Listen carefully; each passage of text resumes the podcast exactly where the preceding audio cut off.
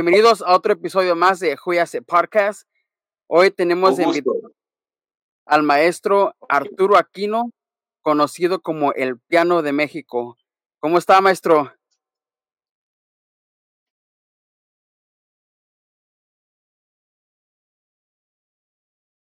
Bien, Marco, encantado. No me digas maestro, por favor. Y bueno, el Piano de México que fue eh, fui bendecido así por, el maestro Armando Manzanero, entonces, este, pues eso, este, me, me, me, como el de México, pero digo, no es tan viejo y me gusta que me tutee, orientado por muchos buenos maestros, pero para sacarla de oído me costó mucho, pero fue el primer tema que aprendí formalmente en el piano y ya sabes, ¿no? Las niñas este, volteaban a verme y bueno, se hizo una locura para mí el piano porque tenía un buen resultado con las chavas y eso, ¿no? Las chavitas. ¿Y qué es lo que la música significa para ti? Bueno, mira, este, la música creo que para todo ser humano, este, no podría vivir yo creo que sin la música, ¿no? Podría decir que hasta que es vital, porque pues eh, si estás, este, de buenas, de malas, la música te puede poner, si estás de malas, de buen humor o de, o incluso hasta te puede molestar por un desamor lo que sea, pero la música, te subes al coche es música, en el teléfono es música, todo es música, y en mi caso, que para mí es realmente una forma de vida, porque todo, está eh, eh, eh, alrededor de la música, ¿no? Es la música es parte de mi familia, es parte de, es parte fundamental en mi vida y vaya, esto tengo como oficio, si se le puede decir así en la música, pues vivo siempre con la música en todos mis proyectos, pero bueno, bendita música, en realidad no, no, no me veo un día, este, no sé si una hora estando sin música, porque todo el tiempo tengo música en la cabeza. Tú como pianista has enfrentado obstáculos tratando de llevar la música a otros estados, quizás hasta fuera de México, con eso que eres piano y es pura melodía?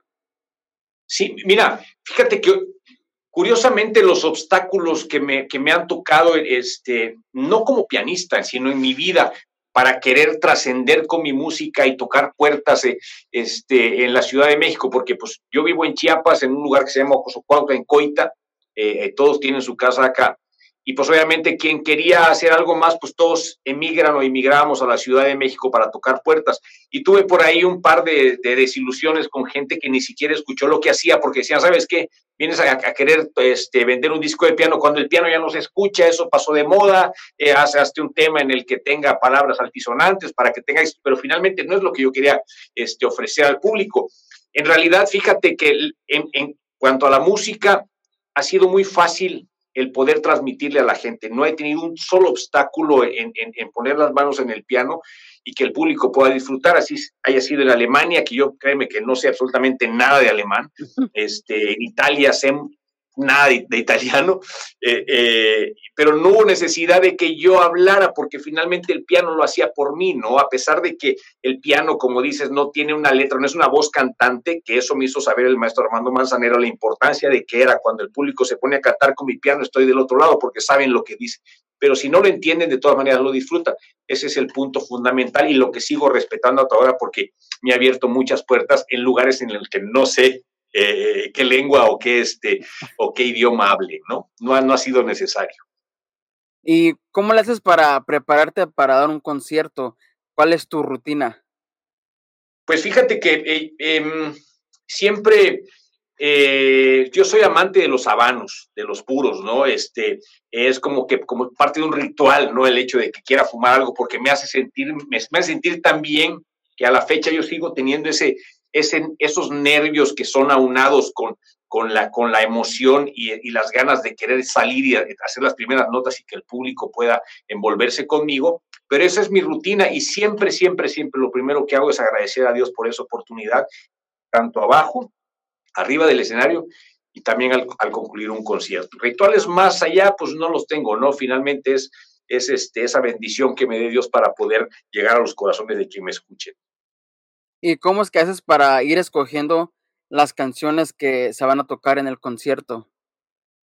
Mira, fíjate que a la fecha este, mi banda, mis músicos, em, a ellos les entrego un score con 15, 20 rolas, 12, dependiendo, ¿no? El, tiempo. El tiempo estimado de un concierto lo marcamos para una hora y cuarto. Y, y, quien es mi asistente y mi manager me dice, oye, eh, tienes un contrato por un, hora y cuarto, ¿no? Este, respetes hora y cuarto, si el público quiere más, sigue, pero siempre termino tocando dos horas, dos horas, he tocado más de tres horas en unos conciertos de teatro cerrado, y los músicos dicen, oye, ¿para qué nos da un score si no lo va a respetar? Entonces, entre comillas, porque haz de cuenta que si voy en el segundo tema, pero si por ahí el público me pide, ¿sabes qué? Que tócate el cóndor pasa, ¿no? Entonces lo hago con mucho gusto. Entonces yo siempre hago un paréntesis muy grande en el concierto para que el público se vaya a gusto, ¿no? Entonces me, me ha sido muy difícil llevar un, un, un concierto de principio a fin. ¿Y qué es como lo más fácil y difícil para un pianista? Mira, este, híjoles, lo más fácil, no sé, porque este, siempre eh, yo, yo veo este, este trabajo, si lo queremos llamar así como a cualquier otro, ¿no? Si quieres cosechar, tienes que sembrar, si quieres llegar a algo, tienes que sacrificar, tienes que invertir. Entonces, yo creo que siempre viene siendo un poco más difícil.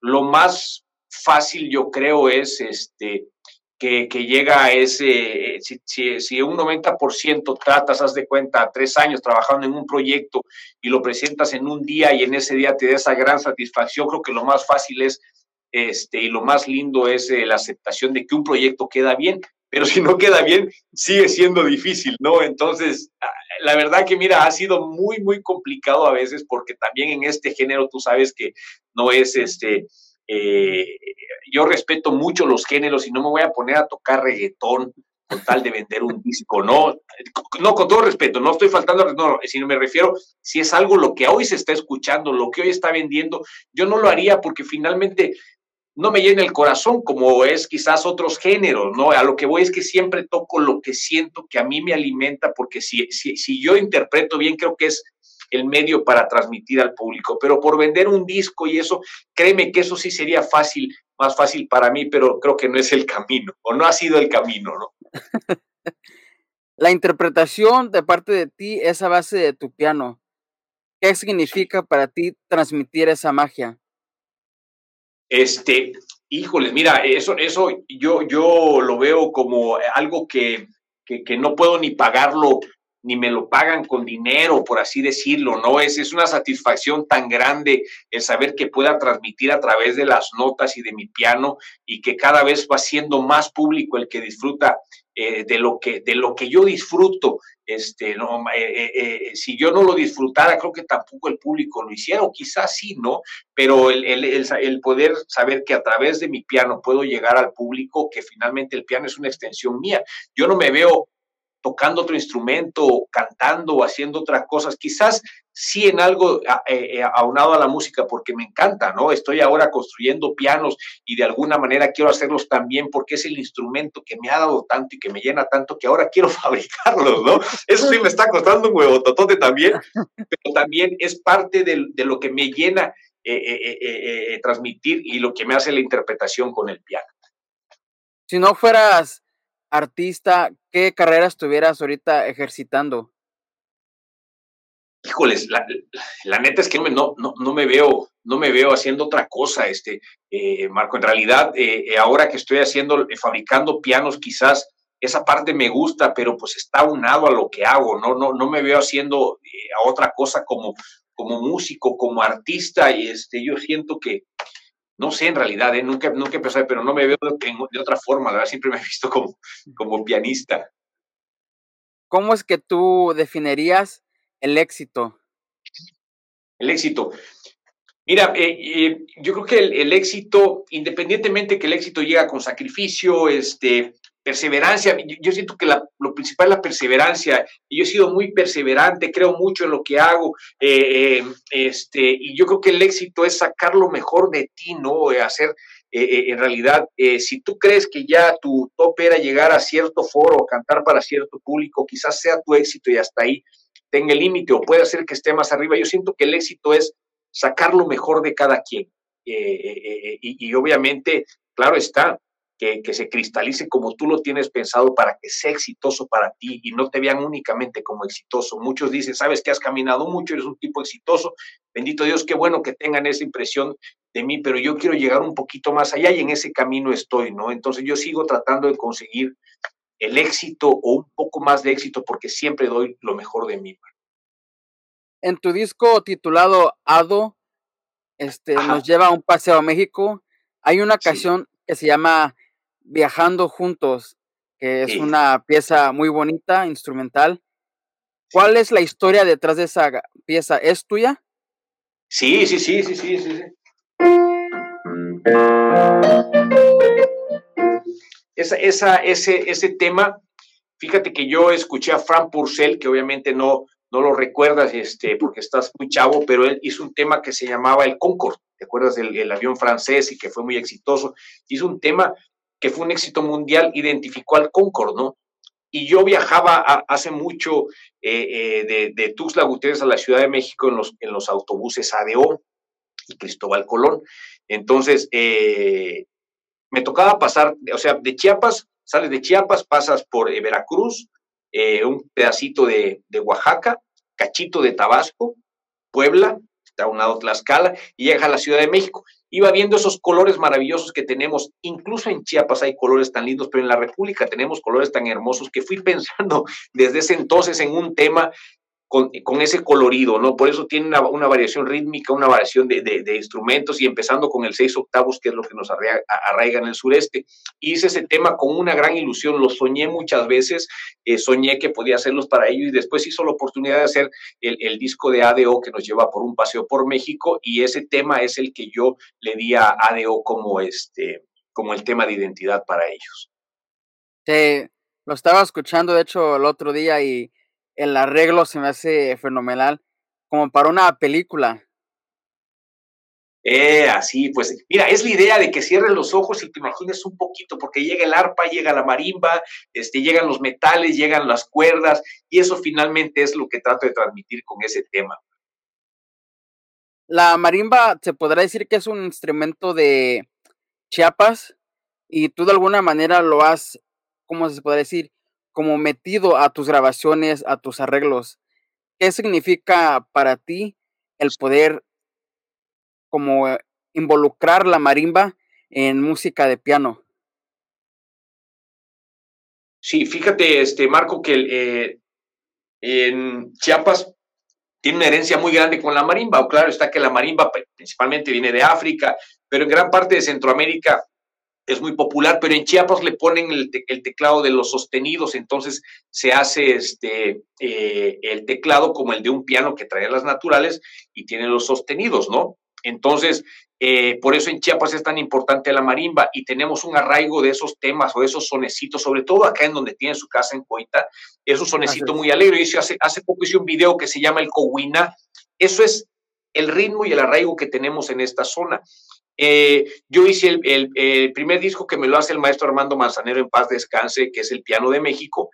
Eh, no tenía ninguna marimba. Cuando hago mi segundo disco y escucha el maestro Manzanero la marimba, perdón, mi tercer disco, me dijo, oye, e, este instrumento no puedes dejarlo por nada del mundo, porque va muy bien con tu piano y sobre todo que es tu raíz. Y a, mí me encantaba, digo, yo no toco la marimba porque obviamente le tengo mucho respeto a mi piano y también a la marimba, ¿no? Pero promuevo también mucho a la marimba porque créeme que yo presumo mucho de ser este, de, de, ser chiapaneco, pero porque tenemos una raíz muy linda. Cada que llegaba con Ricardo Rocha a ese programa Animal Nocturno, que era fenomenal, eh, me decía, ¿sabes qué? Cárgate siempre la marimba. Le digo, es que, oye, suficiente tengo con el piano, no me hagas que también cargue una marimba, que es, que, es, un rollo afinarla, porque tiene un, todo un, este, es, todo un arte afinar una marimba. Entonces, por eso las marimbas siempre están. El maestro Manzanero hicimos eh, eh, cuatro o cinco conciertos juntos y siempre me dijo, por favor, lleves a marimba y la marimba que no falte en tus conciertos. Aparte que a mí me encanta, este, y me encanta que la gente me identifique con la marimba, porque la marimba dice mucho de Chiapas, también la marimba está en Tabasco, está en Oaxaca, pero creo que es el icono eh, de Chiapas y lo que nos ha puesto eh, muy en alto en todo el mundo es la marimba chiapaneca y sus marimbistas también. Sí, a mí me gusta el sonido como se oye en las grabaciones. Nunca había escuchado marimba en grabación y más con piano. Y ahora que escuché esta fusión, le da otro toque a las canciones. Exacto, exacto. Y aparte el ejecutante es fenomenal. Bueno, hay muy buenos ejecutantes, pero el chico que, toca conmigo, Juan Popomilla, es extraordinario y tiene un gran corazón. Y yo, ¿sabes cómo veo yo? Con la pasión que le pongo al piano, a él lo veo con su instrumento, entonces este, siempre te llena el escucharlo. Sí, se oye muy, muy sensacional. Se podrá decir que lo tuyo es como una mezcla de guapango como con jazz latino. Sí, sí, mira, en realidad tiene un poco de, un poco de, todo. El jazz latino me encanta, ¿no? No, no caigo en las, en, las improvisaciones porque obviamente tampoco es lo mío y a mí me gusta que la gente dijera muy bien mi música, pero también me encanta mucho el folclore. Entonces yo miré un poquito también por esa parte de que lo que hago en la cuestión latina, aunada con el folclore, este, con los ritmos, porque obviamente ya ves que finalmente los instrumentos que meto son los que lleva una orquesta eh, convencional, ¿no? Este, pero de ahí la marimba, este, eh, y, los ritmos sí son muy de arraigo, muy, muy de arraigo. Y el guapango, claro, bueno, mira, el guapango es de seis octavos, es finalmente lo que ocupamos nosotros en un sonecito. ¿Y cuál es la canción que más te gusta tocar? Eh, híjoles, hay muchas, pero esta me encanta, mira. Me encanta, me encanta, me encanta.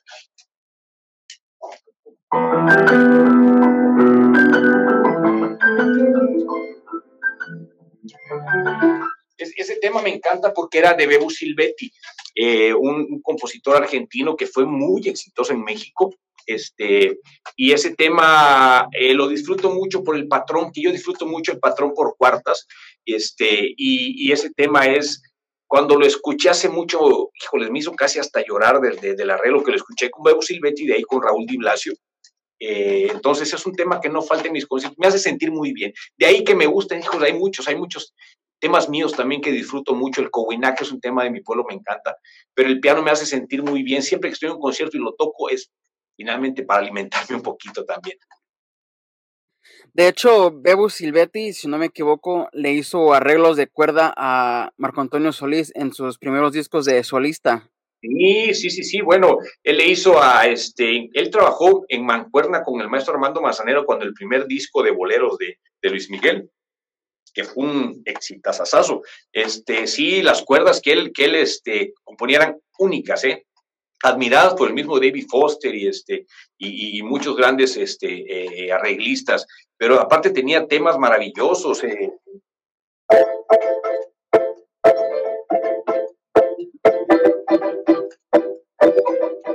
No sé si recuerdas ese tema.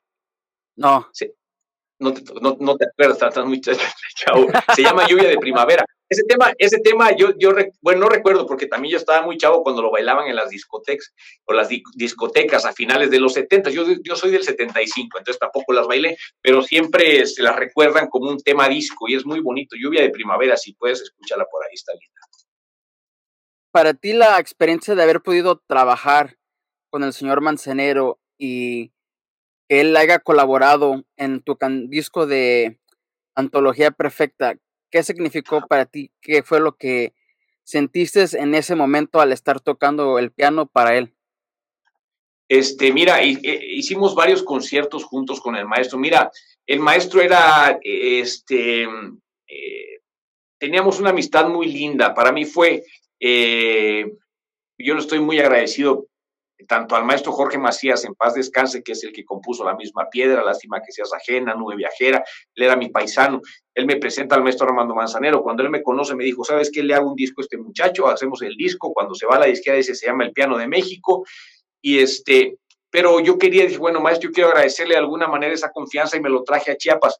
Vino este, en varias ocasiones aquí a su casa en, en, en A él le encantaba comer muy bien, este, eh, disfrutaba demasiado de la vida, del amor y todo, y que nos haya cobijado a mí y a mi familia, eso no tiene precio. Pero el hecho que hayamos compartido escenario juntos, que él haya decidido hacer un concierto acá en, el, en la plaza central de mi pueblo, este, con toda mi gente, y que aparte de eso me cobijara en ese concierto que fue mi primer DVD, la analogía perfecta, eh, vaya, es, es, eh, es algo que yo voy a estar agradecido toda la vida. Que ha sido punto y aparte en mi vida la confianza y el cobijo que he tenido por el maestro Armando Manzanero.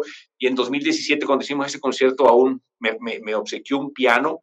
Entonces, imagínate, este, eh, eh, lo que significa él para mí y para mi familia.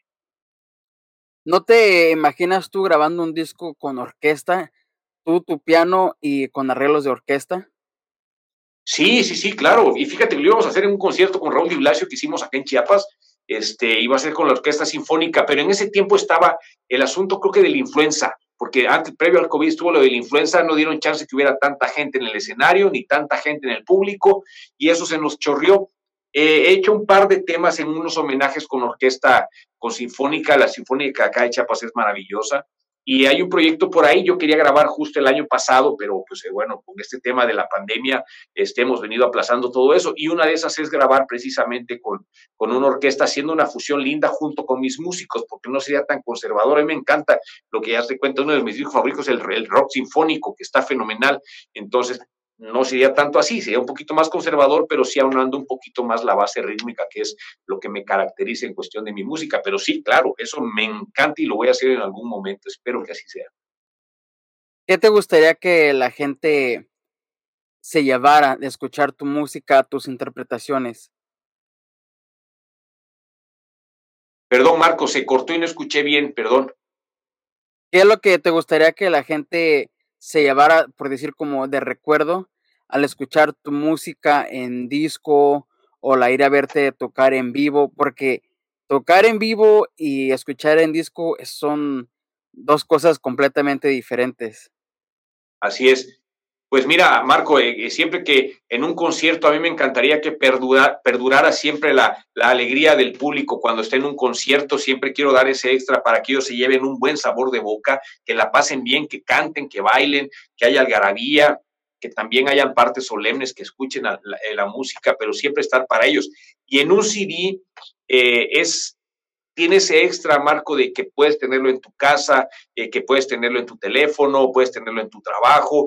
Este, ahora con esa gran eh, maravilla que tenemos este, con la tecnología, que cualquier está al alcance de todos, el hecho que te escuchen es maravilloso, pero pues yo lo que sí eh, eh, lo que yo este, anhelo es de que la gente se sienta bien con mi música, Marco, ¿no? Eso lleva a ser parte de, la misma trascendencia que puedo uno tener, que se queden esos temas y que los disfruten, ¿no? Este, que finalmente para eso y para ellos es el tema de mi interpretación, para que les llegue al corazón y que los haga sentir muy bien, jamás que los haga sentir mal. ¿Con qué artista te gustaría colaborar o que fueras como músico invitado para un disco de ellos? Este, mira, eh, eh, ya me tocó estar con, con Raúl Di Blasio y hemos hecho eh, varios conciertos, con Richard Kleiderman también, que era como que una parte ahí que, que, sentía que se me iba a hacer un poco imposible porque él siendo francés, siendo tan grande, ¿no? Creo que hay un antes y después de, de, este, de Richard Kleiderman y dice, bueno, ¿quién es este? Este, este, este soncito que, que, no lo conozco, y dije, si no se me conoce, no me conoce, pero él aceptó hacer un concierto conmigo, le ha hecho, ha hecho pocas mancuernas. Me sentí halagado cuando escuchó mi música, aceptó hacer un concierto conmigo, entonces me llenó mucho. Hacer con el maestro Armando Manzanero, imagínate. Eh, de ahí, obviamente, me ha tocado, estuve en Chicago con, con, este, con el maestro Alberto Cortés, también en paz descanse, que fue algo maravilloso, a pesar de que estuvimos en el mismo escenario, estar con él, este, fue muy lindo. Y bueno, así he tenido varias experiencias con grandes maestros, ¿no? Este, pero yo quisiera en algún momento topar, toparme con Yanni, ¿no? Dije, ya, y con Kleiderman, ¿por qué no pensar en hacer algo con Yanni? Entonces, yo quisiera conocer a Yanni, quizás tener un tema con Yanni y también a David Foster. David Foster es este, es, eh, eh, eh, para mí es un genio y me encantaría incluso estar en un concierto con él para disfrutarlo y por qué no después poner las manos en el mismo, en el mismo piano con David Foster, ¿no? Y pues con Yanni sí me encantaría estar en un concierto con él, espero que algún día se dé. ¿En qué arena? Hay alto, ¿no? Hay que sacar alto. Sí, sí. ¿En qué arena te gustaría a ti quizás algún día dar un concierto? Híjoles, mira, a mí me encantaría estar en el Auditorio Nacional. Ya me, ha tocado hacer varios lunarios. Este, y de alguna manera estás en el patio, ¿no? De, del Auditorio Nacional. Pero este, eh, espero algún día, en un, cuando fue lo del, lo del bicentenario, este, y que Chiapas celebraba la, la, la, Federación de Chiapas a México, iba a tocar un concierto ahí que me habían invitado con Alondra de la Parra. Finalmente no se hizo. Dije, lo principal, claro, estar con esa orquesta, estar con ella pero estar en el Auditorio Nacional a mí me, me, me, ilusiona mucho. Mira, a tal grado de que yo jamás he ido a un concierto ahí, porque si voy a pisar ese lugar, que sea con mi piano, ¿no? Si no se puede, que sea afuera, para que no toque a la gente que está ahí tomando la, la pecera y eso pero este, pero esa es, esa es una ilusión que tengo. Hay, hay, hay, muchos foros, Marco, muchos se han dado. He tocado en muy buenos foros a, nivel internacional, este, en el Teatro Internacional de Frankfurt, estuve en el Teatro Manuel Bonilla, que es un equivalente a, Bellas Artes acá en este, en Honduras, que es maravilloso también, pero he tocado este, bueno, en, en, Madrid, en varios, en varios países pero me encantaría el auditorio y el Palacio de Bellas Artes en algún momento también, que también por ahí había una oportunidad y un buen amigo que está haciendo muy buenos, este, estaba haciendo buenos espectáculos previo a esto. Así que yo creo que en el centro de la República, nada más pasando esto, vamos a hacer un, un poquito de presencia por allá. Este. ¿Y cuáles son tus planes, por decir, a futuro o que tienes en mente para un futuro disco? Este, ¿sabes qué? Quiero hacer un disco de cumbias. Este, eh, eh, a mí me encanta, me encanta cómo el público disfruta. Hace poquito subí a, mi página de Facebook el, tema de juguito de piña, ¿sí lo ubicas? Sí. Bueno, juguito de piña, que es un tema, es un, no sé si sabías, pero ese tema lo compuso un argentino. El tema era, un, era hecho para el bandoneón, el tema es maravilloso. Tiene una, una, este, un juego de, de notas muy, muy, este, muy coquetas, ¿no? Muy alegres y al público le encanta, este, y al público le encanta la alegría, Marco, y más en estos momentos. Entonces, yo lo que quiero hacer ahorita a corto plazo, o a corto plazo quizás para marzo, para abrir, sacar un disco de cumbias.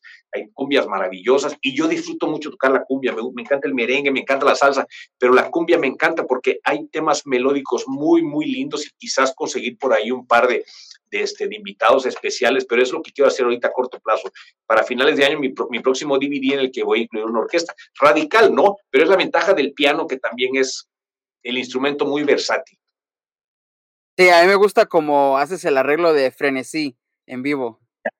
Es así, sí, sí, sí. Es, es, es, arreglo de frenesí, perfidia. No sé si sabías que los, el, el, el tema de perfidia, hay, hay, una película que se llama Casablanca, que fue una película hecha en los 50, 60, más fue en blanco y negro.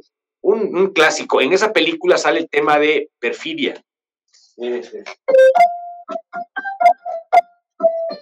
No sé si sabías que el compositor es chiapaneco es de los hermanos Domínguez. Entonces son nuestro ícono, los hermanos Chiapan, los hermanos Domínguez, a quienes el maestro Armando Manzanero respetaba muchísimo, hablaba muy bien de ellos, y este, este frenesí perfidia, por eso siempre los incluyo en mis conciertos y los incluí también en, en, un par de discos.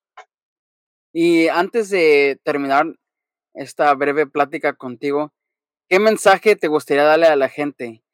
¿Qué es lo que te gustaría que se lleven de ti? Bueno, este, eh, mi música, Marco, mi música, eh, es, es, eso es lo que yo quisiera que, que, este, que tomaran de mí, ¿no? O sea, eh, porque finalmente para ellos hago todo este, no le puedo decir esfuerzo, Marco, en realidad, porque lo hago de tal, de, o sea, eh, con tal emoción y tal corazón que cuando veo que el público realmente eh, eh, hay una respuesta hacia mi música, a mí me compromete más este, para hacerlo, hacerlo bien y mejor. Cuando el maestro Armando Manzanero me bautiza como el piano de México, me puso una carga tremenda para hacer que eso valiera la pena. Y no es únicamente por el hecho del ego de ser el piano de México, no, aquí es el público a quien yo estoy dirigiendo. Me creo que es algo muy delicado, es como si yo dijera finalmente un mensaje y, este, y lo puedan tomar y lo puedan tomar a bien, porque mi música finalmente siempre va a ser para eso. Así que para todos ellos, yo, quiero darles un, un, este, un, mandarles un abrazo muy fuerte también y mucho ánimo y cuídense mucho en esta, en esta, esta, esta situación, esta pandemia que estamos viviendo increíblemente ahora, esta generación nuestra. Entonces hay que ser muy responsables con eso y pues bueno, por mi parte siempre mi música va a estar ahí para, para, para todos ustedes. Y antes de terminar, te quiero agradecer nuevamente por haber aceptado la invitación y haberme regalado un poco de tu tiempo y tus redes sociales donde te puedan encontrar. Gracias, Marco. No, hombre, al contrario, muchas gracias a ustedes. Ya este, nos pondremos al tanto ahí de que podemos hacer algo en vivo, ¿no? Para, eh, para que instalemos el audio y todo, para poder este, ofrecerles algunos temitas ahí con algunas pistas o algo encantado en la vida. Y a veces hacemos algunas interacciones para que el público pida y eso. Yo estoy en, en Facebook como El Piano de México, Arturo Aquino, eh, Diagonal El Piano de México. Esa es mi página y yo la checo personalmente junto con mi equipo, pero yo siempre estoy al tanto de los mensajes, los inbox. Y en Instagram estoy como Arturo guion bajo Aquino. Pero tengo eh, poca actividad porque no me gusta que nadie le meta mano a mi, a, mi, a mi página de, de, Instagram. Así que si lo ven ahí por ahí, créanme que todo lo que subo y lo que checo lo hago personalmente. Así que, Marco, muchísimas gracias. Eh. Ojalá nos conozcamos después. ¿En dónde, en dónde, está, ¿En dónde estás tú? En Los Ángeles.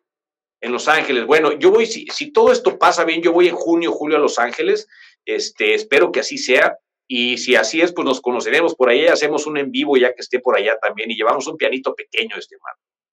Sí, yo encantado de la vida que des un concierto acá Gracias, Marco, gracias. Te agradezco mucho, te mando un fuerte abrazo y enhorabuena que esto vaya para arriba y a cuidarse mucho, Marco. Gracias, igualmente un fuerte abrazo. Gracias, que Dios te bendiga y tu familia, Marco. Gracias, igualmente.